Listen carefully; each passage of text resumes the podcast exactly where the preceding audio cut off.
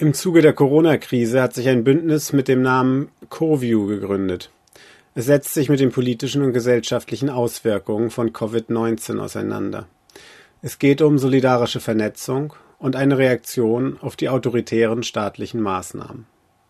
Das fanden wir spannend und wir haben ein kleines Interview für euch vorbereitet. CoView findet ihr im Internet unter coview.info. So, wir sprechen mit CoView. CoView ist ein Bündnis, was die ganzen Einschränkungen rund um den Covid-Lockdown beobachtet und sich kritisch damit auseinandersetzt. Wir werden gleich mehr dazu hören, was das im Detail bedeutet. Ähm, ich möchte aber eigentlich direkt einsteigen, bevor wir jetzt in diesem, diesem Vorstellungspart verlieren. Wir leben ja gerade in einer irgendwie seltsam beängstigenden Welt. Also wir dürfen nicht mehr ohne speziellen Grund auf die Straße gehen. Ähm, Im Park stehen Lautsprecherwagen der Polizei, die uns auffordern, Abstand zu halten und weiterzugehen. Es gibt Strafen, wenn man sich nicht daran hält. Noch vor einem Monat hätte sich das kaum jemand vorstellen können, dass wir, also, dass wir jetzt auf einmal in so einer Welt leben und quasi ja sehr vieler Grundrechte beraubt sind. Deshalb will ich dich fragen, wie konnte denn das passieren? Wie funktioniert das? Also vielleicht auch rechtlich. Und hört das irgendwann mal auf und sind dann alle Grundrechte wieder da, wenn das mit Covid-19 vorbei ist? Ja, also ich denke, dass das einfach so passieren kann, ist etwas, das im Grunde sozusagen immer schon da ist, immer schon vorbereitet ist. Also staatliche Institutionen haben ja einfach die Ressourcen sozusagen im, und das bezeichnen sie als Notfall, also ihre, ihre Gewalt auszuüben und sozusagen ihre Interessen durchzusetzen. In dem Fall wird das halt das Interesse der Gesundheit bezeichnet, wobei es da ja auch schon Widersprüche gibt zwischen Gesundheit und Wirtschaft und nicht zwischen Gesundheit und, sage ich jetzt mal, Menschen so. Also da sieht man schon mal den Gap, an welcher Linie das halt irgendwie verhandelt wird. Wie das funktioniert, ist durch einfach gesetzliche Notregelungen beziehungsweise durch ähm, entsprechende Pandemiegesetze, die es teilweise schon vorher gab und natürlich kommen die Grundrechte nachher nicht einfach wieder, sondern das ist halt einfach die Frage, wie wird sich das verhalten?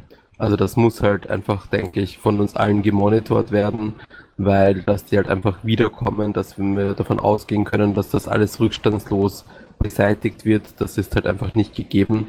Diejenigen, die sich vorher schon einer Kontroll- und Ordnungspolitik verschrieben haben, die lecken sich jetzt alle Finger ab, die können jetzt ihre feuchten Träume sozusagen realisieren und die werden sich natürlich auch wehren, entsprechend dann ihre äh, Konzepte, die sie da aufgebaut haben, wieder einfach fallen zu lassen. Ihr seid ja jetzt, kommen wir jetzt doch mal zur Vorstellung, ne? Ihr seid ja ein sehr junges Bündnis. Ihr seid ja quasi schon während dieses Lockdowns entstanden, wo das ja gar nicht so einfach ist, sich überhaupt zu organisieren. Also mal, vielleicht magst du so ein bisschen erzählen, wer ihr seid, äh, wie ihr entstanden seid und natürlich ich vermute, dass ihr noch Verstärkung brauchen könnt. Also auch irgendwie, was, was es so bei euch zu tun gibt und wie man bei euch mitmachen kann. Ja, wir sind entstanden aus Kontexten heraus, wo einfach quasi vor circa vier Wochen klar war, die Dinge, die wir geplant haben, die Sachen, die wir organisieren wollen, seien das große Soli-Partys, Demos, Aktionen etc., das wird in der Form, wie wir das vorhatten, einfach nicht klappen. Und das war halt sehr frustrierend, weil wir halt in, in, innerhalb von einer Woche eine Reihe von Treffen hatten, um irgendwie relativ große Sachen zu planen, vorzubereiten. Dinge, die auch viel Netzwerkarbeit vorher schon waren und, und, und, und nochmal viel mehr Netzwerk erzeugt hätten. Und dann haben wir halt einfach überlegt, was, was können wir tun? Und eine der Dinge, wo wir gedacht haben, das können wir tun, ist einfach ähm, niederzuschreiben, was wir, was wir befürchten, aber auch was es halt irgendwie braucht. Und was es auch definitiv braucht, ist halt Organisierung. Und dann haben halt einige von uns aus verschiedenen Zusammenhängen beschlossen, dass wir halt statt sozusagen so zu tun, also wenn wir jetzt etwas in einem halben Jahr planen können, äh, dass einfach das Now und, und sozusagen das Hier und Jetzt und die Umstände das Wichtigste sind und dass wir dementsprechend agieren müssen. Ähm, daraus hin ist dann halt dieser Call entstanden, wir haben damit gerechnet, dass wir vielleicht ein paar Tage später zu 20 halt irgendwo nochmal sitzen werden, vielleicht sogar noch einmal irgendwie vor Ort. Stattdessen ist das komplett in den digitalen Raum gewandert und statt 20 waren wir mehr als 100. Und ähm, genau, wie kann man sich bei uns beteiligen? Es gibt so quasi eine Reihe an Infos auf der Webseite, sowas wie ein Grundsatzverständnis und ähm, Informationen, was halt sozusagen, kann man sich auch anschauen, was wir bisher so gemacht haben. Und Leute, die mitmachen wollen, können uns einfach eine E-Mail schreiben unter coview.riseup.net. BGP-Code und Fingerprint findet ihr auf der Webseite. Und am besten ihr schreibt auch schon ein bisschen, was ihr euch vorstellt, wie ihr mitmachen wollt, was ihr an Skills einbringt ins Netzwerk oder was ihr für Ideen habt, die ihr umsetzen wollt. Schön, wenn man sich jetzt eure Website an, anschaut, die ist ja jetzt auch sehr im Schnellen entstanden. Da findet man bis jetzt die Gründungserklärung, aber auch so eine Liste mit Stichpunkten, wo man schon ein bisschen sieht, was ihr euch, euch vorgenommen habt sind ja schon größere Ziele, zum Beispiel allein dass das Dokumentieren der, der Eingriffe und vielleicht von, von Übergriffen, von Vorfällen und so weiter im Zuge dieser, äh, dieses Lockdown. Ähm, davon sieht man aber noch nichts. Magst du vielleicht erzählen, woran ihr gerade arbeitet und in welche Richtung das dann gehen kann in der nächsten Zeit? Genau, also es gibt vor allem halt diesen Aufruf und ein Selbstverständnis. Es gibt inzwischen auch den Blog, den wir jetzt auch auf die Frontseite mehr sichtbar gemacht haben, wo sich ähm, bisherige Aktionen und Informationen finden.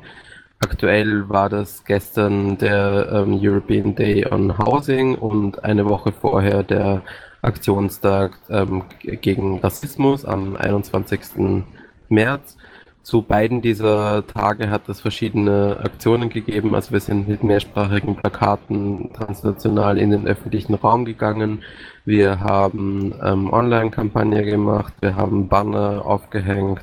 Gestern gab es eine Musikaktion, wo Musikerinnen aus verschiedensten Ländern in verschiedensten Städten ähm, quasi Musik äh, produziert und, und aus den Fenstern gespielt haben. Genau, das ist halt sozusagen das, der inhaltliche Frame. Es ist am Anfang, sind halt einfach mal sehr schnell Forderungen und, und Themen entstanden sozusagen, mit denen wir uns auseinandersetzen müssen, sei das jetzt Housing, sei das jetzt die Thema, das Thema der Grenzsituationen, EU-Außengrenzen, Flüchtlingslager, sei das das Thema von Wohnungslosigkeit, sei das das Thema, dass verschiedene Gruppen gerade unterschiedlich stark von dieser Prekarisierung betroffen sind, aber auch, dass wir online einfach Banden bilden müssen, digitale Banden bilden müssen. In Bezug auf die Dokumentationsarbeit haben sich gerade halt innerhalb von der Struktur verschiedene Gruppen dazu gebildet. Eine Gruppe, die bereits nächste Woche anfangen wird, ist die zu direkter Polizeirepression und zu autoritären staatlichen Verhalten.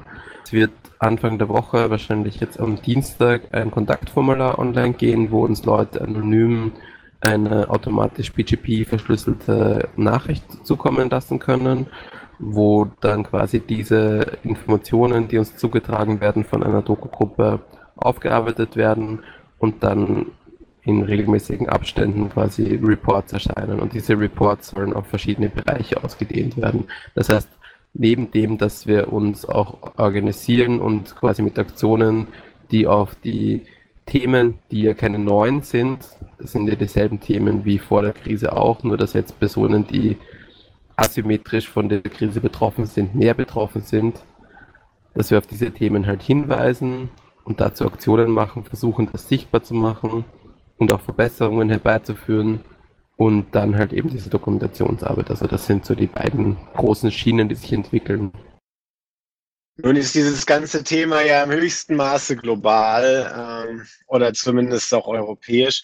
Eure Seite ist auf Deutsch. Ähm, was ist denn so die Grenze äh, eures Betätigungsraums? Bezieht sich das jetzt nur auf irgendwie Deutsch, Schweiz, Österreich, äh, Bundesrepublik oder, oder dokumentiert ihr da das Ganze im globalen Sinne oder im europäischen Sinne?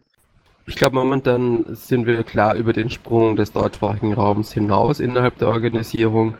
Es sind Leute aus Frankreich, aus Schweden, aus ähm, den Niederlanden, es sind Leute aus Rumänien, aus Bulgarien, aus Griechenland bereits, also jetzt halt nicht in, in großen Mengen, aber halt Gruppen, Bezugsgruppen, Einzelpersonen, die da bereits mitwirken, ähm, andere Organisationen. Es gibt Anfang der Woche einen Call für transnationales Arbeiten. Ähm, es gibt eine Vernetzungsarbeitsgruppe, die sich auch gezielt damit auseinandersetzt, weil eben diese Krise, dieser Konflikt, das ist keiner, der nur auf Österreich, Deutschland, die Schweiz oder so jetzt irgendwie bezogen ist. Das ist ja ganz klar. Dementsprechend müssen wir auch im Agieren oder sollten auch im Agieren diese Sprachbarrieren halt durchbrechen. Die Grenzbarrieren sind ja gerade in einer Situation, wo viele Menschen sowieso ähm, vom Computer sitzen, nicht in dieser Form gegeben. Und es ist ja auch absurd zu glauben, dass die Grenzen jetzt quasi dicht sind. Sie sind so wie immer auch löchrig. Es sind halt die großen Grenzübergänge geschlossen. Aber auf jeden Fall ist es wichtig zu sehen, dass eben dieses Thema eines ist, was alle betrifft, was natürlich Menschen unterschiedlich trifft, aber was eine transnationale Vernetzung notwendig macht. Das heißt, es ähm, sind Einzelpersonen aus anderen Sprachräumen auch in, diesem, in dieser CoView-Initiative ähm, organisiert oder gibt es in anderen Sprachräumen Netzwerke, die ähnlich zu eurem sind und mit denen ihr Kontakt habt? Also beides. Also es gibt, es formen sich natürlich in verschiedensten Kontexten Netzwerke, beziehungsweise gibt es in manchen Kontexten ja auch Netzwerke, die quasi gut genug organisiert sind, um auch jetzt in der Krise weiterhin schnell aktiv zu bleiben. Also es ist ja nicht so, dass die, die, die vorher bestehenden Zusammenhänge sich auflösen, ähm, sondern im besten Fall haben die das ja alle geschafft oder größtenteils geschafft, sich halt einfach weiter zu organisieren wir laden halt bestehende Kollektive, die sich nicht hierarchisch organisieren, ein, sich bei uns mit einzubringen, damit wir eben Strukturarbeit vor allem und auch inhaltliche Arbeit nicht doppeln. Also wie dann Gruppeninitiativen nach außen treten, ist ja komplett ihnen überlassen, so wie immer, auch wie Individuen nach außen treten.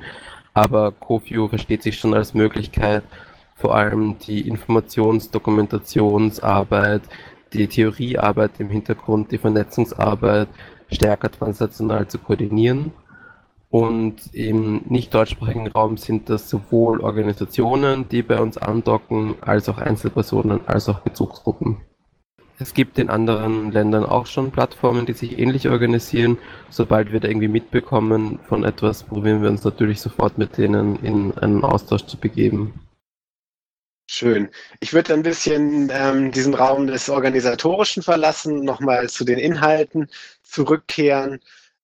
Ja, es klang gerade schon an, eben in der Einleitung. Ähm, vorgeblich geht es den Staaten um die Bekämpfung des, des Virus und auch große, also ja, zumindest große Teile von Bevölkerung befürworten eben auch so einschneidende Maßnahmen. Aber gibt es Tendenzen, die eher danach aussehen, autoritäre Befugnisse langfristig auszubauen? Ich würde fast sogar behaupten, dass dem Staat gar nicht die Gesundheit, sondern die Wirtschaft an erster Stelle steht. Also wenn man sich nämlich anschaut, was für Maßnahmen da gesetzt werden, dann sind es teilweise ja gar nicht die Maßnahmen, um die Gesundheit zu schützen, sondern es ist eine Abwägung zwischen Gesundheit und Staat wenn die Gesundheit an erster Stelle stehen würde, dann würden Ressourcen geschaffen werden, die sofort es allen Menschen ermöglichen, an einem sicheren Platz gut zu Hause zu bleiben. Dann würden sofort Flüchtlingslager aufgelöst werden und Menschen in eine sichere Unterkunft kommen. Dann würden sofort Baustellen stillstehen. Dann würden sofort alle Menschen sozusagen die nötigsten äh, auch Versorgungsstrukturen bekommen, damit sozusagen wirklich eine Abschwächung einer Kurve, eine Kontrollierung des Ganzen möglich wäre. Aber so sind ja Menschen weiterhin gezwungen, zur Arbeit zu gehen, sind Menschen weiterhin gezwungen, ihren Tätigkeiten nachzugehen, beziehungsweise wird halt vom Staat abgewegt, was lässt sich halt einschränken. Kultur lässt sich einschränken, Baustellen ist halt ein Riesenthema, das schränkt man halt erst später ein, weil wirtschaftlicher Schaden viel größer. Also das ist die Verhandlungsachse, an der halt Dinge passieren autoritäre Tendenzen werden natürlich ausgebaut in so einer Situation und Dinge, die halt vorher einfach nicht ähm, wirklich oder die zumindest starken Widerstand hervorgerufen haben, also die nicht, die nicht wirklich unverhandelbar umgesetzt werden konnten oder die halt viel Gegenresonanz erzeugt haben und die dann halt auch teilweise nicht durchführbar waren, werden jetzt halt einfach durchgesetzt. Grenzschließungen, Aussetzungen von Asylverfahren, Dinge wie äh, Überwachungssysteme und dazu fehlt halt einerseits gerade der, der eigentlich öffentliche Raum und teilweise auch die Öffentlichkeit, um dem entgegen widerständig zu sein. Und es ist natürlich auf jeden Fall zu befürchten, dass wenn einmal Dinge wie Gesichtserkennung in Videoüberwachung oder Vorratsdatenspeicherung oder Verarbeitung von personenbezogenen Telekommunikationsdaten, wenn diese Dinge einmal sozusagen jetzt im, im Zuge dieser Krise umgesetzt werden, dass das nachher entweder sofort anlassbezogen wieder aktiviert werden kann oder langfristig einfach aktiviert bleibt. Und es ist auch noch komplett unklar, wie diese Dinge wie Einschränkung der Versammlungsrechte und so etwas, wie das dann rückgebaut wird, in welchem Tempo das rückgebaut wird. Ich glaube, dass einfach unter dem Argument, dass dann irgendwie etwas für die Gesundheit getan werden muss, all diese Dinge, selbst wenn sie dann temporär mal wieder deaktiviert werden, sehr, sehr schnell wieder auf der Matte liegen können. Und dass das auf jeden Fall eine Gefahr ist. Also man hätte sich halt vor auch ein paar Monaten nicht vorstellen können, dass sich ernsthaft Bundesheer, Militär ähm, und so etwas auf einen Inlandseinsatz vorbereiten. Also dass diese Dinge tatsächlich passieren sollen. Genau, alles, was du ansprichst, klingt ja danach, als wäre es mehr denn je nötig, irgendwie in Form von direkten Aktionen, Protest oder auch Widerstand tätig zu sein. Gleichzeitig leben wir in diesem, dieser Abstandshalten-Gesellschaft, die ja auch äh, rein objektiv medizinisch nicht ganz unsinnig ist. Wie kann das aussehen? Wie kann man jetzt irgendwie aktiv sein, aktiv bleiben und nicht nur zu Hause Brot backen? Ich glaube, es ist ganz wichtig, sich einfach nicht zu vergessen, in welcher privilegierten Lage sich viele Menschen gerade im europäischen Kontext, wenn die jetzt nicht einer direkten Risikogruppe angehören, befinden. Ich denke, es ist ganz wichtig, sich auch dieser gesundheitlichen Situation bewusst zu sein. Also, dass es auch eine Verantwortungssache ist und die sollte, diese Verantwortung, der, die brauche ich ja nicht deswegen anzunehmen, weil mir der Staat sagt, handel verantwortlich, sondern die Handel, die muss ich selber in mir tragen. Das heißt einfach sich im Freundeskreis, im Netzwerk auszutauschen. Das heißt, wenn ich mich tatsächlich in einem realen Raum mit Leuten treffe, dann muss man halt vorher drüber reden, in welchen Risikogruppe bin ich, welche Kontakte hatte ich vorher, was sind das für Möglichkeiten, ist es sinnvoll, dass man sich trifft, welche Möglichkeiten von vielleicht trotzdem einer Plakatübergabe gibt es auch ohne sich zu treffen. Ich kann ja trotzdem, auch wenn ich Nachbarschaftsarbeit mache, wenn ich dann für Leute in einer Risikogruppe einkaufen gehe, am Weg zum Einkaufen, dann ein paar Plakate aufhängen. Ich kann in den Stiegenhäusern Plakate aufhängen. Man kann weiterhin natürlich so wie immer auch dezentral Aktionen machen. Ähm, also alle Dinge, die vorher in einer Grauzone waren, sind jetzt nicht mehr oder weniger in einer Grauzone. Sie sind wahrscheinlich jetzt mehr illegalisiert, aber natürlich mit Abwägungen können Dinge passieren. Es gibt auch zum Beispiel so Ansätze, dass halt Leute sagen, ja, okay, wir können nicht mehr demonstrieren, aber niemand darf mich dabei hindern, wenn ich spazieren gehe, mit einem Schild, mit meiner Meinung sozusagen rumzugehen und man muss sich natürlich viel mehr dessen bewusst sein, dass der digitale Raum jetzt halt ein, ein Feld ist, in dem es geht halt auch darum geht, viel mehr Aufmerksamkeit zu erzeugen.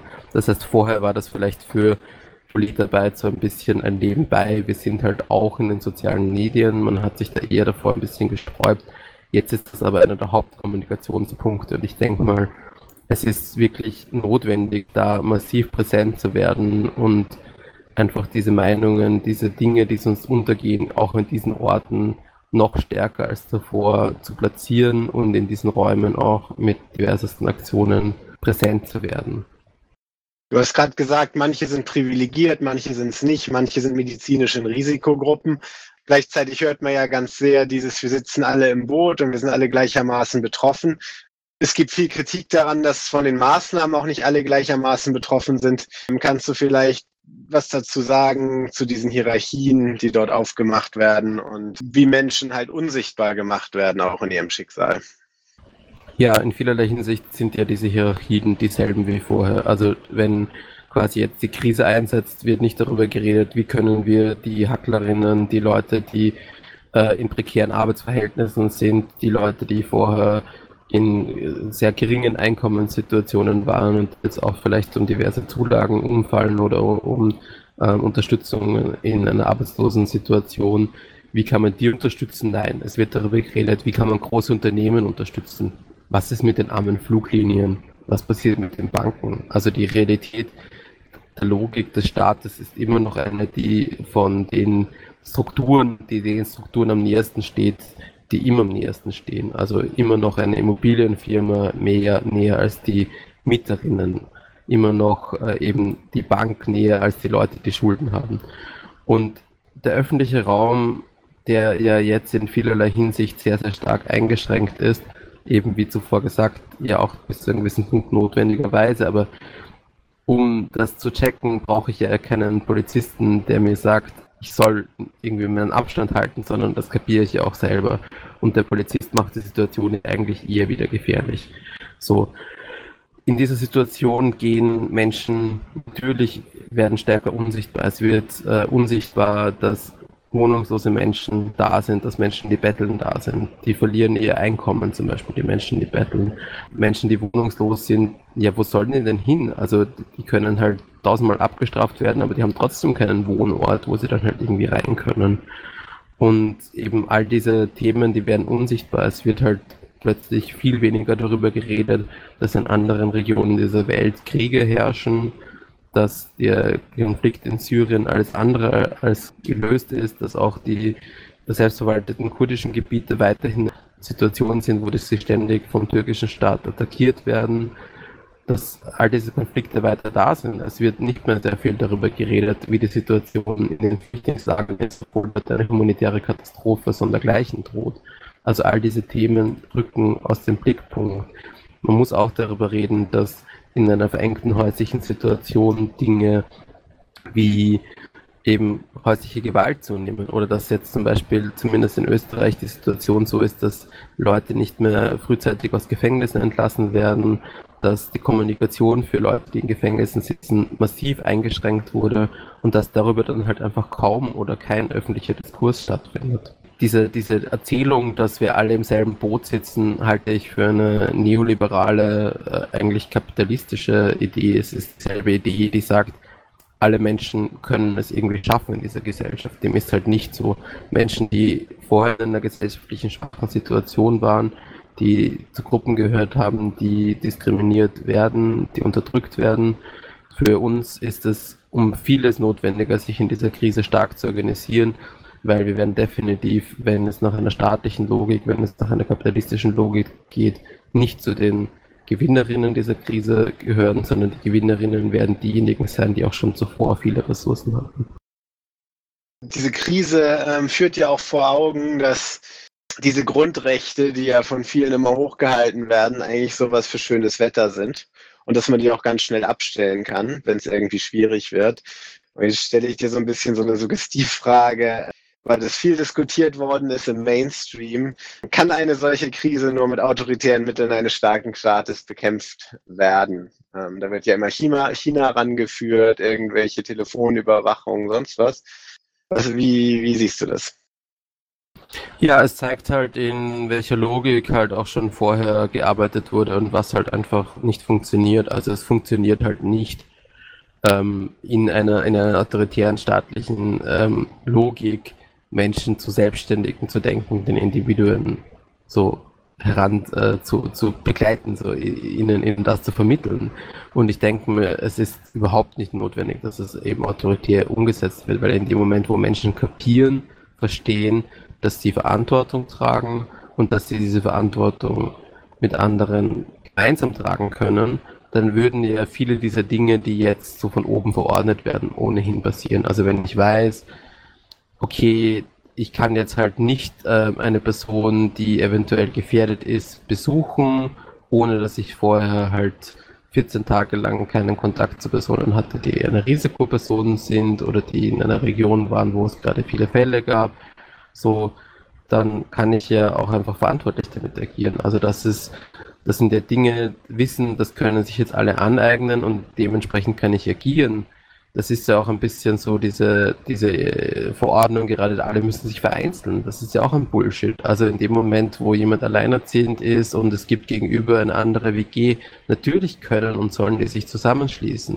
Natürlich macht es Sinn, so wie auch bisher, Ressourcen zu teilen und sich gemeinsam zu organisieren, weil das halt irgendwie sinnvoll ist. Es macht halt vielleicht nicht Sinn, das in sehr, sehr großen Gruppen zu tun, aber es macht schon Sinn, so Gesundheitsgruppen, solidarische Gruppen zu gründen und auch ähm, wenn Leute Probleme mit Vereinzelungen haben, wenn jemand jetzt alleine in der Wohnung sitzt, natürlich ist es besser, trotzdem mit FreundInnen spazieren zu gehen und sich zu treffen.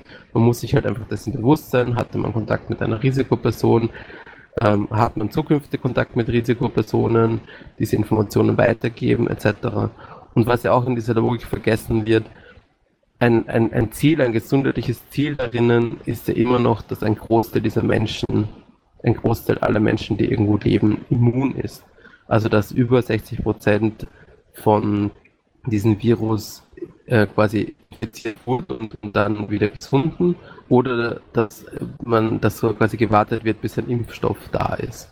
So, dieser Impfstoff, das dauert halt vermutlich ein Jahr, eineinhalb Jahre. Schneller wird das wahrscheinlich nicht gehen. Und das ist ja auch kein, kein Szenario, dass halt bis dahin alle eingesperrt bleiben sollen, so quasi. Und also noch dazu, was ja vorher gesagt wurde, das Eingesperrtsein gilt ja dann nur für bestimmte Gruppen, die halt als, als, als gesellschaftlich nicht so notwendig gesehen werden. Also Kunst, Kultur, Schulen, das Bildungssystem, diverse sozialarbeiterische Sachen, das wird dann halt als weniger sinnvoll oder notwendiger betrachtet als dann halt eben Baustellen oder sowas. Aber ja, ich glaube schon, dass es wahrscheinlich gesellschaftlich viele Menschen gibt, denen das halt einfach nicht so bewusst ist, äh, wie was ihre Rolle darin ist. Aber ich glaube, man darf halt diese Aufklärungsarbeit, diese Infoarbeit auf keinen Fall den Staat verlassen, sondern es ist jetzt auch eine Verantwortungsaufgabe für alle sozialen Bewegungen, diese Informationen selbstverantwortlich zu streuen, gemeinsam sich auszutauschen, sinnvoll Informationen zu verifizieren. Und ich kann ja auch im Sinne von einer Nachbarschaftsarbeit, im Sinne von der Arbeit im Haus im Sinne von der Arbeit in der Community vermitteln, was sind die Gefahren des Virus, wie lässt sich dem sinnvoll begegnen, was kann irgendwie gemacht werden. Dafür brauche ich ja nicht den Staat. Alles klar. Also wir brauchen auch jetzt den Staat nicht, das ist gut zu hören. Ähm, ich bedanke mich bei dir für das Interview. Ich wünsche euch viel Erfolg und vielleicht haben ja manche von den Hörerinnen von uns Lust, sich da noch weiter mit, mit zu engagieren und das war ein Interview mit dem Bündnis CoView. Falls ihr euch weiter informieren oder mitmachen wollt, findet ihr sie unter coview.info. Passend zum Thema gibt es weiterhin ein transnationales Kalenderprojekt für Online-Veranstaltungen aller Art und Aufrufe für Aktionen etc. unter quarantines.global.